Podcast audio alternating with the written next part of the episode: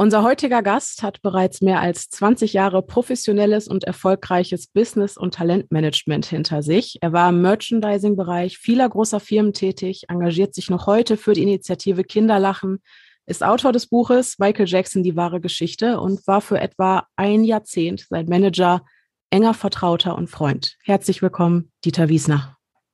Gerne. Hallo. Hallo. Schön, dass Sie sich Zeit genommen haben. Vielen Dank. Zunächst würde mich natürlich interessieren, wie sich ihre Wege gekreuzt haben. Wie sind sie zum Manager von Michael Jackson geworden? Das ist ja kein Job, wo es eine Stellenausschreibung irgendwo für gibt. Das ist richtig, ja. Es war eine ganz außergewöhnliche Geschichte. Mhm. Wie schon gesagt, ich habe Merchandising in dieser Zeit für große Firmen gemacht. Und äh, dann habe ich Besuch bekommen aus Österreich, einem sehr bekannten Getränkehändler. Mhm. Und der hat die Bitte an mich herangetragen, mit mir in Deutschland einen Energy Drink zu machen. Mhm. Und ich habe immer abgelehnt und habe dann irgendwann mal äh, geäußert, dass ich sowas vielleicht für den Papst oder für Michael Jackson machen würde. Das war einfach ein Spaß. Ja. Für mich einfach undenkbar, einen Energy Drink zu machen, war nicht meine, äh, meine Geschichte. Mhm. Und ähm, der junge Mann ging dann und kam ein halbes Jahr später mit einer komplett designten Energy-Dose. Das nannte er Mystery Drink. Und ich muss wirklich sagen, da war ich überzeugt, dass man da was mit ihm versuchen sollte. Mhm. Habe diesen Drink dann eingeschickt zu Sony Signature nach Amerika und habe dann wiederum nach einem halben Jahr Antwort bekommen, dass sie sehr interessiert sind. Mhm da waren wir natürlich, ich meine, das ging dann um Michael Jackson. Das kann man sich gar nicht vorstellen. Eigentlich zu dieser Zeit kannte ich ihn nur logischerweise wie alle anderen aus dem Fernsehen. Mhm. Und ähm, habe dann äh, eine Einladung bekommen, bin da hingegangen. Wir haben einen Vertrag verhandelt. Und dann haben wir von dort aus eine Einladung bekommen aus Los Angeles. Wir sind da hingefahren dann hat man uns noch gezeigt, wie begrüßt man so einen Künstler, wie, wie geht man da vor. Die ganze Etikette. Äh, äh, wirklich lustig. Mhm. Und wir waren gestylt mit Anzug und alles und die Jungs waren ganz cool und ganz locker. Es war also ganz neu für uns. Mhm. Und während wir reden und dann geht die Tür auf und er kommt rein. In der Jeans, in einem Pulli, der zu groß war. Und äh, ich meine, dann merkt man, wie die Ader am Hals schlägt. Jetzt ist so ein Megastar äh, vor einem. Und was unglaublich war, die Art, wie er mich begrüßt hat und äh, die Art, wie er sich dort gegeben hat, so zurückhaltend, so freundlich, so, es hat sofort die, das ganze Gespräch aufgelockert. Wir saßen dann da, ich habe ihm das alles erklärt. Und seine Reaktion war zuerst, er wollte die Slimline-Dose öffnen und einen Schluck raus trinken. Da sind alle Betreuten sind ausgeflippt damals, als könnten wir ihn umbringen, unseren größten äh, Künstler. Ähm, er hat mir dann gesagt, er möchte den Drink haben und möchte ihn sehen auf der History Tour. Mhm. Also wir hatten einen Deal. Wir sind zurückgefahren und haben angefangen zu produzieren. Der Erfolg war eigentlich gigantisch jeder wollte das haben, Leute sind gekommen, Brauereien und alle, die haben da mitmachen wollen. Und es stand die History Tour an. So, ich bin dann nach München gefahren, als er in Deutschland eintraf. Und es war alles vorbereitet, so wie Red Bull das auch heute noch macht, mit großen Dosen auf dem Hänger und so mhm. weiter, Verkaufsstände und so. Und wir waren auf dem Weg zum Stadion, wie vereinbart, um dort dieses Getränk zu verkaufen. Und als wir dorthin kamen, haben wir festgestellt, dass eigentlich niemand was von uns wollte, dass wir komplett überflüssig waren. Die wollten keinen Quereinsteiger und die hatten auch keine Idee von irgendeinem Vertrag oder so. Das mhm. war uninteressant. Mhm. Das hieß für mich in dem Fall, der alles gemacht hatte und Leute mit ins Boot gebracht hatte, die absolute Katastrophe. Leute ja. hatten Geld investiert, ich bin zurück ins Hotel gefahren und in dem Vertrag, den ich unterschrieben hatte, war eine Klausel drin, dass ich mit dem Künstler nicht mehr ne-, reden darf, sondern immer nur mit Sony direkt. Okay. Und das war mir aber dann zu diesem Zeitpunkt wirklich nicht mehr wichtig. Ich hatte den Wayne Nagin, seinen Chefbodyguard, kennengelernt. Bin ins Hotel gefahren und habe gewartet, bis ich ihn gesehen habe und ihn gebeten, mich zu Michael Jackson zu bringen. Mhm. Er hat mir dann gesagt, ich soll warten, bis die Leute von Sony nicht mehr im Hotel sind und er bringt mich hoch zu ihm. Und er hat mich dann hoch in die Suite gebracht und ich habe ihn telefonieren hören vom anderen Zimmer aus. Und da hat man schon ein wirklich komisches Gefühl nochmal. Jetzt sehe ich den Künstler zum zweiten Mal und muss ihm erklären, dass seine eigenen Leute mich eigentlich betrogen haben. Ja. Und das ist schon eine, eine komische Situation. Ja. Ich habe mich dann auf die Couch gesetzt und nach einer Weile kam er dann rein und hat mich genauso begrüßt, so wie die Japaner das machen, mit einer Verneigung.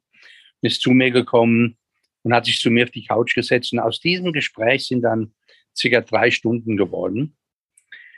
Ich habe ihm mein ganzes Leid geklagt. Er hat mir am Ende gesagt, er weiß genau, was los ist behind the scene und er kennt mhm. sich da, er weiß genau, was los ist und ich möchte mit ihm auf äh, die Welttournee gehen.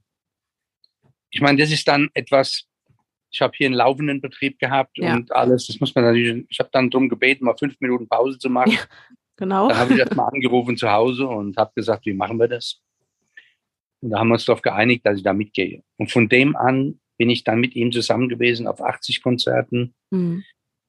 Und das erste Jahr, er war sehr, sehr zurückhaltend, aber ich musste immer an seiner Seite sein. Wenn es ins Konzert ging, war ich mit ihm hinter die Bühne, ich bin mit ihm dahin gefahren.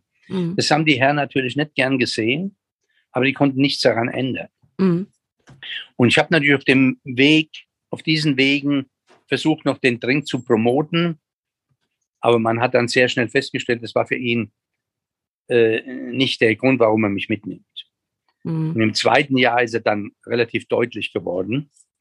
Anfang des zweiten, 97 war das dann, hat mir gesagt, dass er in seinem Leben alles ändern will und ob ich mir das zutrauen würde, mitzugehen und das zu machen. Mhm. Und ich habe dann gesagt, okay, ich kann das probieren, ich habe keine Ahnung. Er sagt, das wird sehr, sehr schwer. Ich hatte da in der Form eigentlich keine Vorstellung, wie schwer das sein soll. Aber ich habe das dann später erfahren müssen, wie schwer sowas sein kann.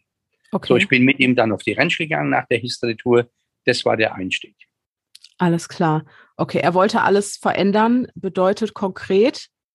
Er hätte 50, so wie er mir gesagt hat, kein Moonwork mehr auf der okay. äh, Bühne getanzt. Er mhm. war fertig mit der Musik. Ich meine, so ein Künstler ist nie fertig, weil jeden mhm. Tag geht in seinen Kopf was Neues, kommt ein neuer Song und so weiter. Aber er wollte alles hinter sich lassen, was er gemacht hatte. Er hat alle, er hat mir klar gesagt und sehr, sehr aber ein sehr, sehr guter Geschäftsmann. Auf der einen Seite war er mhm. manchmal wie ein Kind, ja. auf der anderen Seite ein sehr, sehr guter Geschäftsmann. Mhm. Und er sagt, er hat alles gebracht und er kann an diese Erfolge in dieser Form einfach nicht mehr anschließen. Das war für ihn ganz mhm. klar. Er hat es ganz klar gesehen und ich habe dann gesagt, du musst aber für deine Fans ja noch was machen.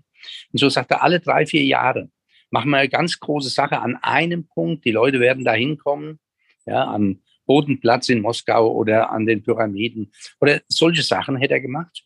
Und ansonsten war sein Plan, äh, ich habe auch dann später dieses Geld besorgt mit drei Banken, Marvel zu kaufen.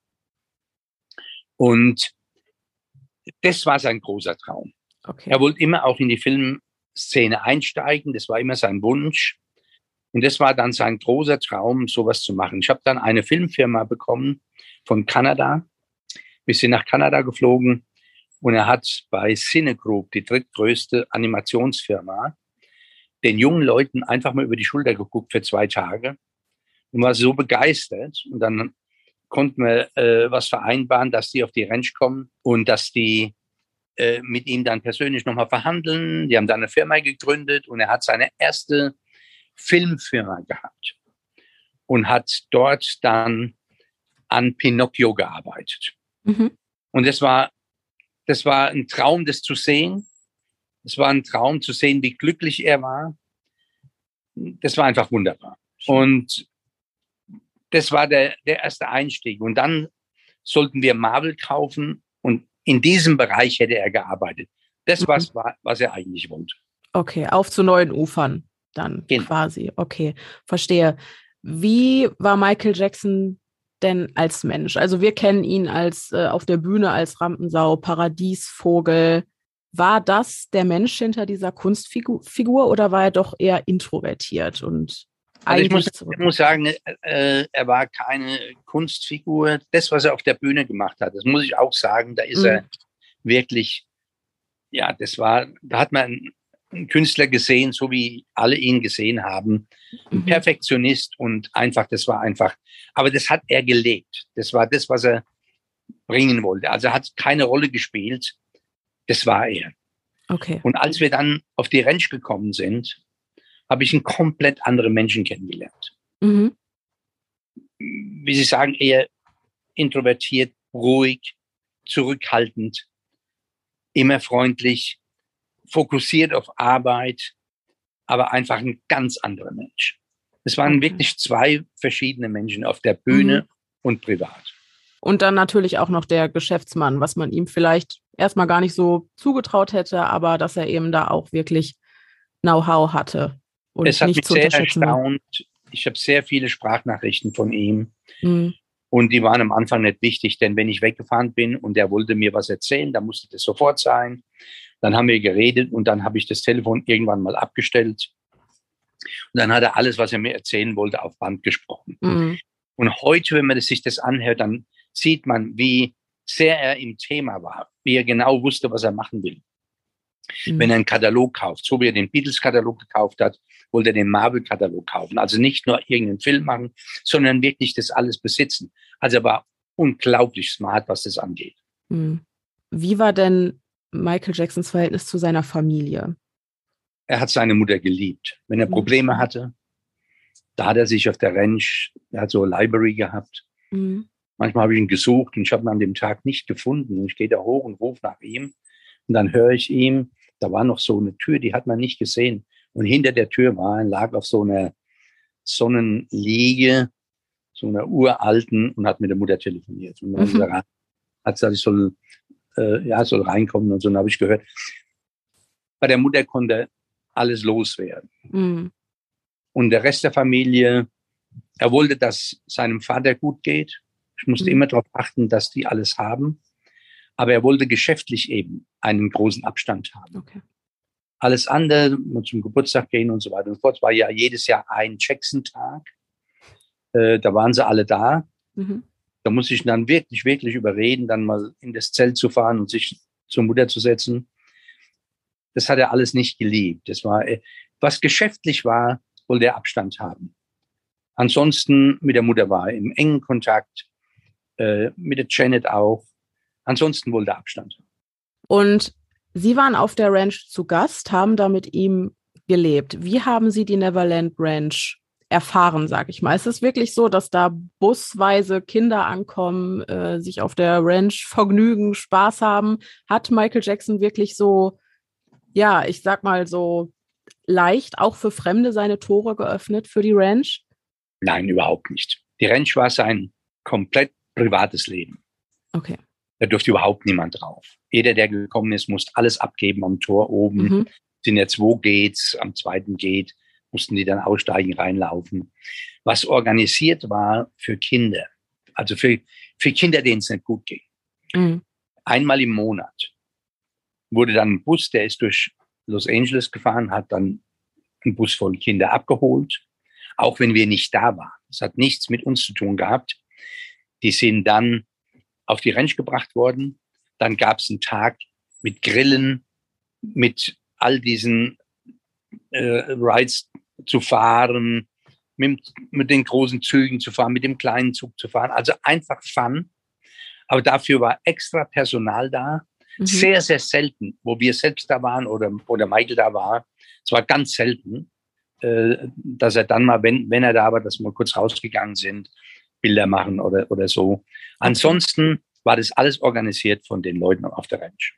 Mhm, okay. War das mal anders in der Zeit, bevor die ersten Vorwürfe kamen, 93? Weil ich könnte mir vorstellen, dass das natürlich ein immenser Vertrauensbruch ist und dass das viel verändert, weshalb man da vielleicht dann auch nicht mehr so leichtfertig fremde Menschen in sein Leben lässt. Gut, er hat ja die Erfahrung gemacht äh, mit dem ersten Jungen, wo das mhm. Geld bezahlt wurde. Ja. wo seine Accountants gesagt haben, zahl das Michael. Ich habe ja, dann ja, genau. viele Gespräche mit ihm gehabt darüber, mhm. äh, was er aus der Sicht dann später nie mehr gemacht hätte. Mhm. Aber zu der Zeit, er war auf dem Zenit, das Geld ist gesprudelt, wollten ihn nicht zurück nach USA lassen, er sollte weiter auf Tour bleiben und so. Also haben die bezahlt. Das, das war, war auch seine beste Option, Fehler. denke ich. Ne? Ja, das war ein ganz, ganz großer Fehler damals. Und ähm, als das zweite Mal diese Sache passiert ist, da war ich ja, habe ich auf der Grenze gelebt, ich habe ja, ja dort gewohnt, viele Jahre.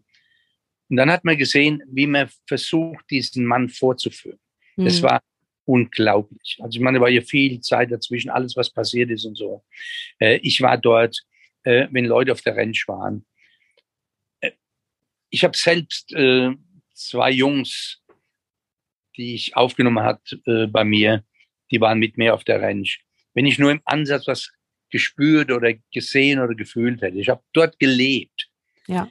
Er war ein komplett anderer Mensch. Das hätte, das wäre, das wäre nie drin gewesen für ihn.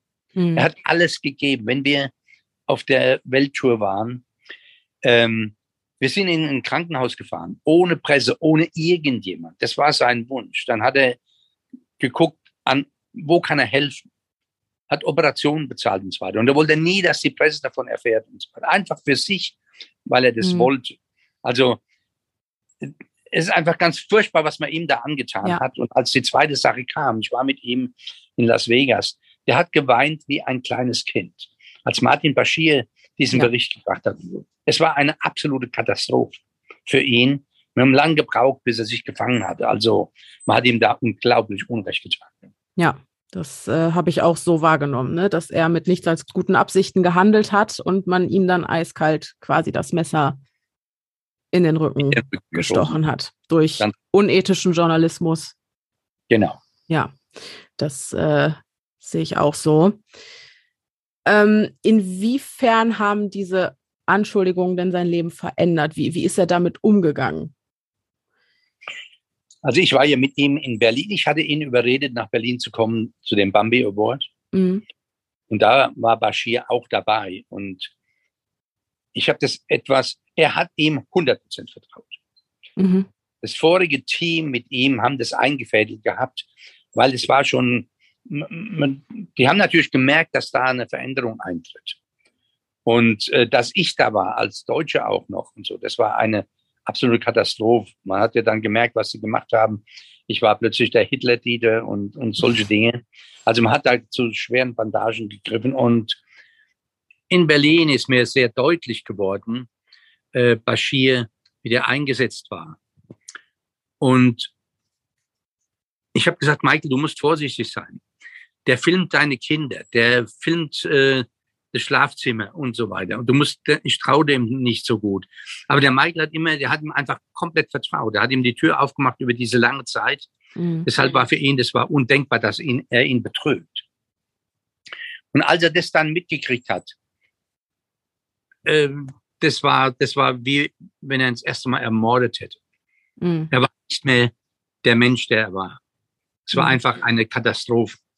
Am Anfang er konnte sich nicht beruhigen, er hat geweint und hat, er konnte nicht glauben. Und wenn man ein Mensch ist, der mit 99 Prozent bekannt ist in der Welt und dann so ein Vorwurf, das war für ihn einfach tödlich. Ja.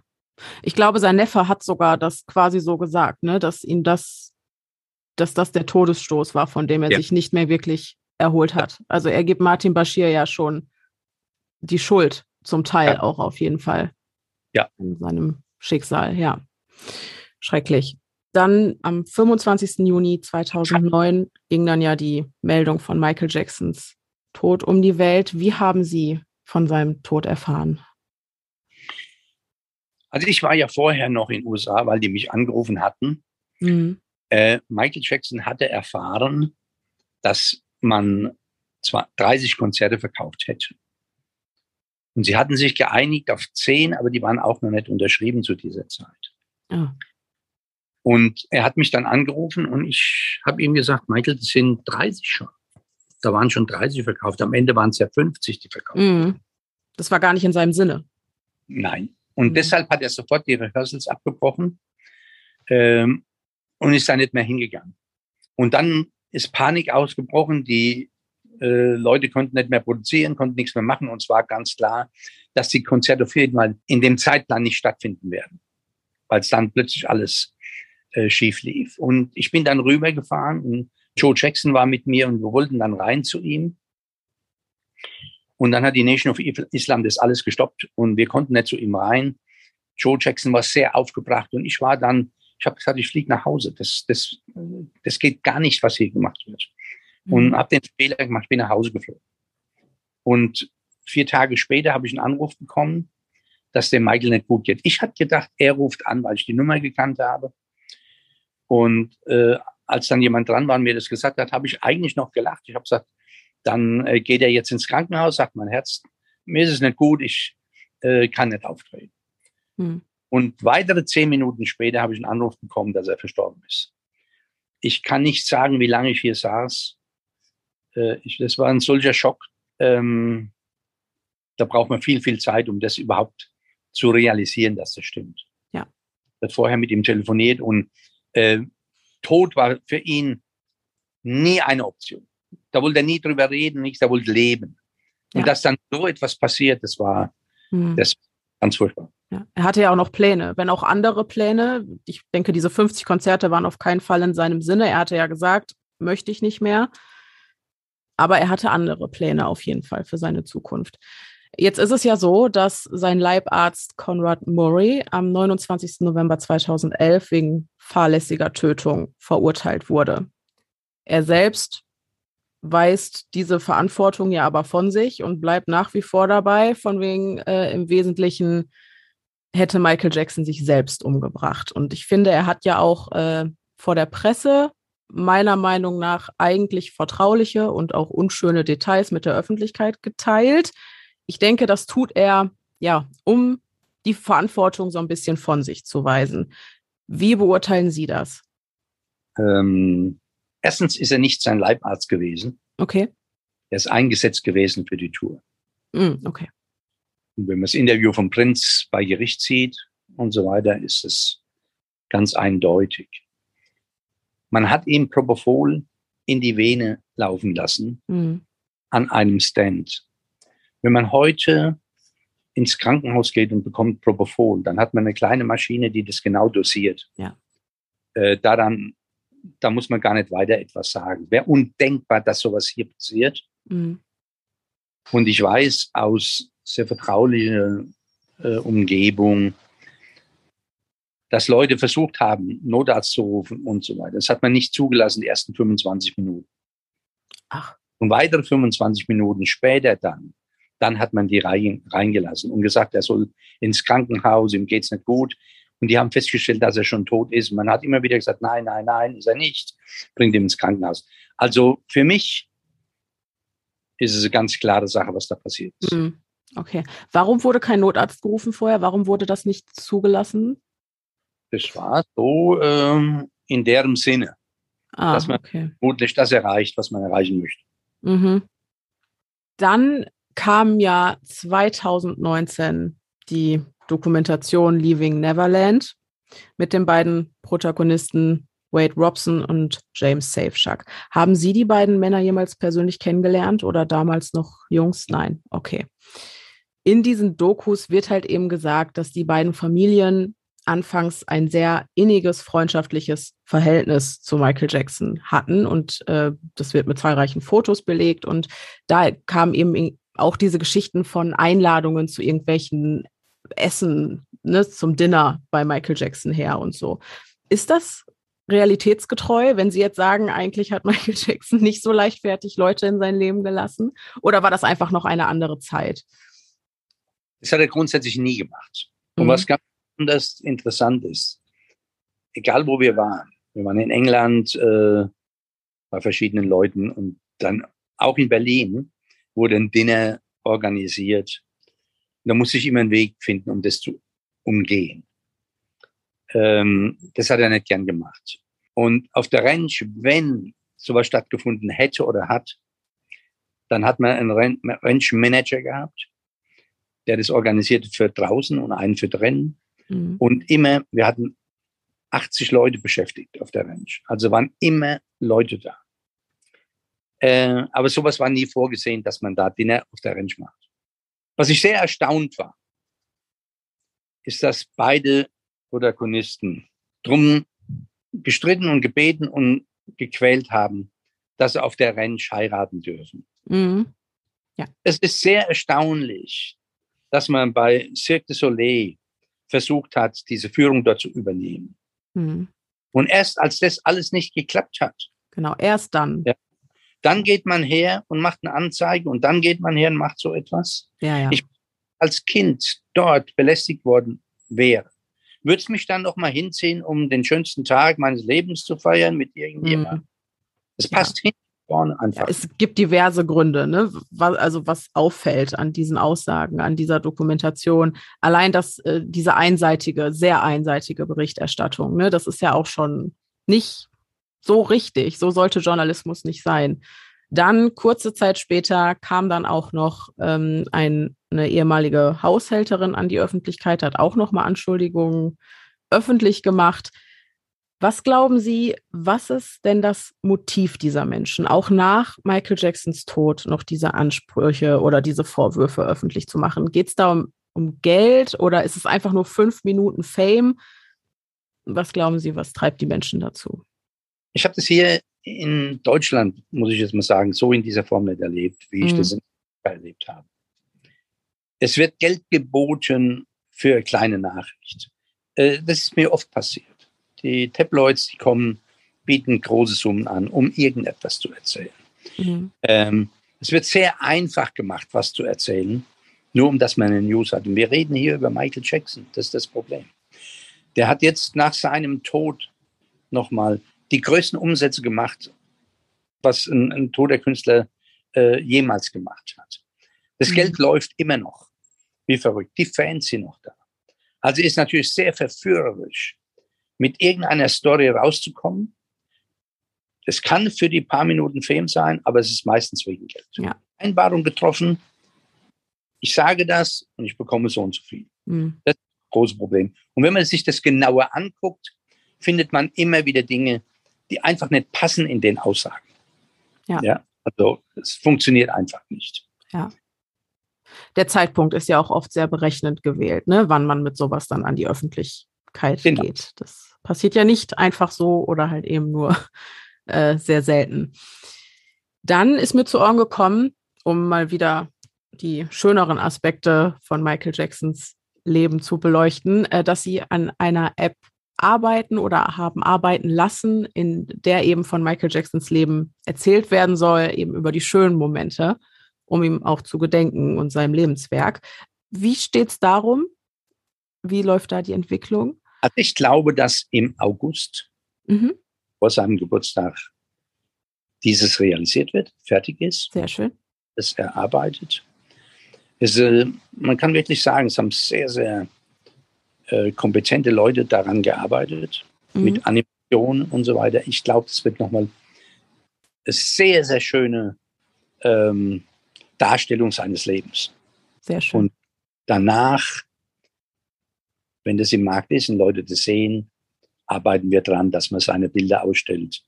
Mhm. Was er auch eigentlich nie wollte, weil er nie geglaubt hat, dass es irgendjemand interessiert. Aber er hat ein unglaubliches Talent gehabt. Mhm gibt 140 Bilder, die ich rausgesucht habe. Viele hat er einfach zerrissen, aber die sind auch alle vorhanden. Und dieses, die Mutter hat sich das gewünscht, einfach das auch nochmal zu zeigen, dass die Leute eine Idee kriegen, wer ihr Sohn war. Mhm. Schön, sehr schön. Zu guter Letzt, wenn Sie nochmal die Chance hätten, mit Michael Jackson zu sprechen, was würden Sie ihm sagen? Das ist ganz schwer zu sagen. Es wäre sehr, sehr mhm. viel. Mhm. Aber ich würde mich für die Zeit bedanken, die ich mit ihm verbringen konnte. Mhm. Ich habe viel gelernt über so eine außergewöhnliche Person, der es wirklich nicht leicht hatte oft das im Leben ich. und der das unglaublich gemeistert hat. Mhm. Und äh, ja, vielleicht sieht er uns, dass wir noch an seinem Image arbeiten und ihn nicht vergessen haben. Das hoffe ich. Das hoffe ich. Super. Vielen Dank, Herr Wiesner. Sehr gerne. Super. Schön. Bis dann. Auch so. Bis dann. Tschüss. Ja.